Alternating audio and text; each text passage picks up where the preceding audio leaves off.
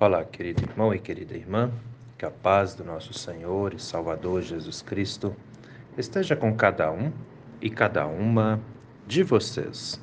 Amém? Hoje é terça-feira, dia 20 de setembro. Vamos meditar na palavra? As palavras das senhas diárias para hoje trazem do Antigo Testamento o livro do profeta Isaías, capítulo 42, versículo 1, onde o profeta diz assim a palavra de Deus: Sobre o meu servo pus o meu espírito, e ele promulgará o direito para os gentios. E do Novo Testamento, as senhas diárias trazem para hoje Evangelho de Marcos, capítulo 10, versículo 42 e 43, onde Jesus explica aos discípulos: Vocês sabem que os que são considerados governantes dos povos os dominam e que os seus maiorais exercem autoridade sobre eles. Mas entre vocês não é assim. Pelo contrário, quem quiser tornar-se grande entre vocês, que se coloque a serviço dos outros. Querido irmão e querida irmã que me ouve nesse dia, alguma vez na sua vida você já parou para observar que os governantes, os que nos governam, é, tem autoridade sobre nós? Já parou para observar isso? Isso é claro para todos nós, né? Eu creio que sim. Os governantes, né? Ah, existe no mundo, nós sabemos muito bem disso, aqueles que são eleitos para governar. E é algo assim que eu tenho muito claro em minha vida os governantes deveriam governar para o povo. E muitas vezes, é, na grande maioria das vezes, a gente percebe governando o povo.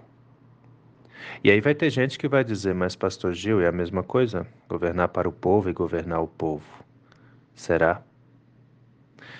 Eu tenho observado já há vários anos, muitos anos, que muitas vezes as pessoas que são eleitas, que deveriam governar para o povo e pelo povo, governam o povo para si próprio. Muitas pessoas chegam ao poder, muitas pessoas são autoridade, mas não se preocupam com o povo, não se dedicam àqueles que os colocaram lá. E aqueles que os colocaram lá, os colocaram naquela posição porque confiaram, porque esperavam que os governantes realmente cuidassem do povo. E não é bem isso que se percebe em muitas vezes, né? Nós estamos num ano político, domingo no culto já falei um pouquinho sobre isso e me preocupa bastante as eleições, não apenas essas, todas sempre me preocuparam bastante, porque Muitas vezes as pessoas que elegemos, as pessoas que colocamos no poder, se lembram muito do povo durante a campanha e depois esquecem, né? Depois que estão no poder, depois que, que são eleitas. E isso não deveria ser assim. Então, meu querido irmão, minha querida irmã, um detalhe que eu quero deixar claro, né? Estamos aí na podemos dizer, na reta final do tempo de candidaturas, o tempo de propagandas, né? Um dos critérios que eu quero te animar a usar nesse tempo de, escolha em quem vamos votar, vote em pessoas que pelo menos dá para ter uma ideia de que sejam cristãs, tementes a Deus. Isso é muito, muito importante. Muito, muito. Por causa de uma questão bem simples. Guarda isso que eu vou te falar. Você só pode oferecer aquilo que você tem. Aí você vai dizer, tá, mas o que, que o pastor Gil quer dizer com isso? Se a pessoa é temente a Deus, ela pode oferecer isso também, o temor a Deus. E as pessoas tementes a Deus, elas agem de acordo, ou pelo menos tentam, lutam para agir de acordo com a palavra de Deus. Já as pessoas que não temem, não estão nem aí para coisa nenhuma, só pensam em si mesmas. Pelo menos a maioria delas é assim. Então cuide, entende? Cuide que um dos seus critérios de avaliação e de escolha seja que o seu candidato, candidata, seja lá quem for, né? Seja cristão, temente a Deus. No domingo, no culto, eu animei as pessoas que estavam no culto e quero fazer isso aqui também a assistirem os programas políticos porque a gente tem que ver e ouvir para termos algum critério. E mesmo assim, às vezes não ajuda muito não, porque tem hora que a gente ouve cada bobagem que Deus livre, mas pelo menos nos dá uma condiçãozinha melhor para termos algum critério para escolhermos aqueles que serão governantes e autoridades sobre nós. Olha lá, vamos para a Bíblia. Isaías 42, versículo 1. Sobre o meu servo eu pus o meu espírito, e ele promulgará o direito para os gentios. Profecia a respeito da vinda do Messias. Deus falando para o povo que sobre o seu servo Jesus Cristo ele pôs o seu espírito para que esse servo anunciasse, promulgar ali, né? É, é, transmitir ao povo, né, tornar público, publicar oficialmente. E Jesus publicou Deus para o povo, o amor de Deus, o cuidado de Deus para o povo, no anúncio e na vivência do evangelho que ele nos ensinou.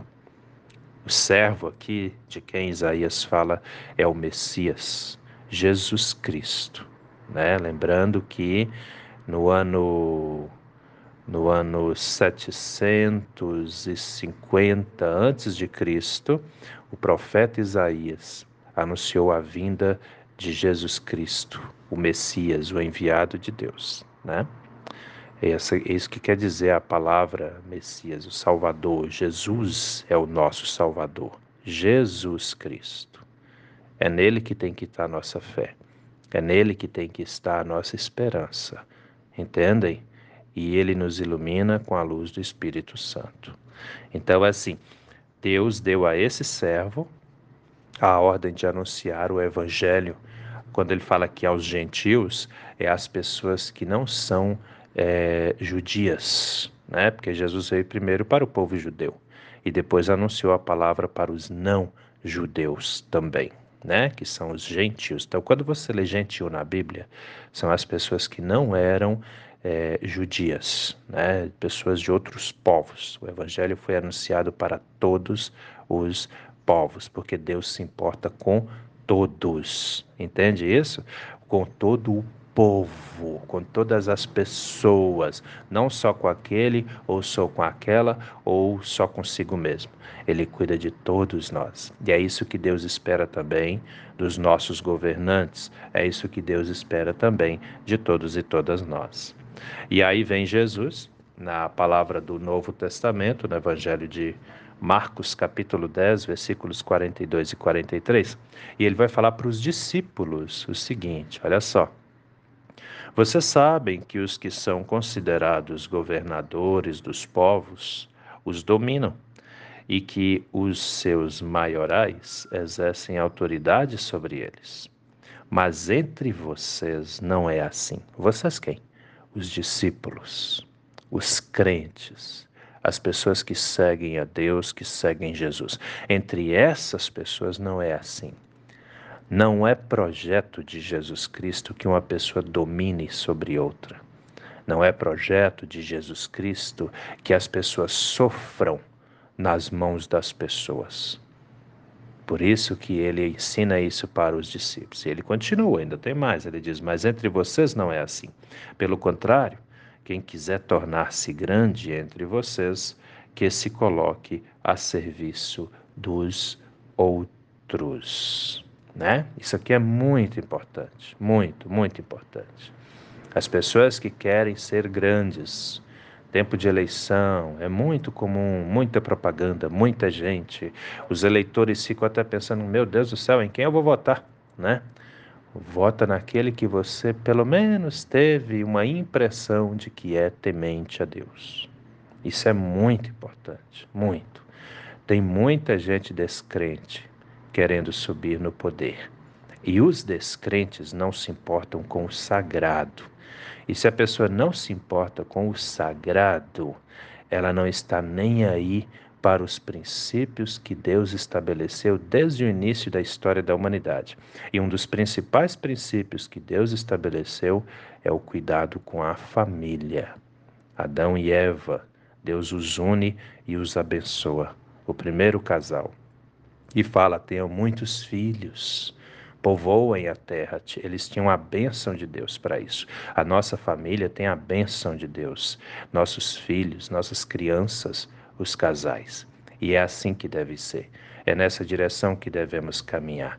A família é a menor instituição que existe na sociedade e a mais importante, porque devemos governar pela família, para a família. Pensem nisso com carinho. Assim devem ser os nossos governadores, assim devem ser qualquer um de nós que de repente for exercer essa função também. Que Deus nos abençoe, nos ilumine. Que Deus abençoe e ilumine os candidatos. Que Deus abençoe e ilumine aqueles que serão reeleitos também, para que tudo ocorra da maneira que agrada ao Senhor. Amém? Pensa nisso com carinho, meu irmão. Pensa nisso com carinho, minha irmã, porque essa palavra é para mim, é para você, é para todos nós. Vamos orar? Deus eterno e todo-poderoso, muito obrigado, Senhor por mais esse dia de vida que recebemos das Suas mãos, por essa oportunidade que temos de já agora cedinho podermos meditar na Sua palavra.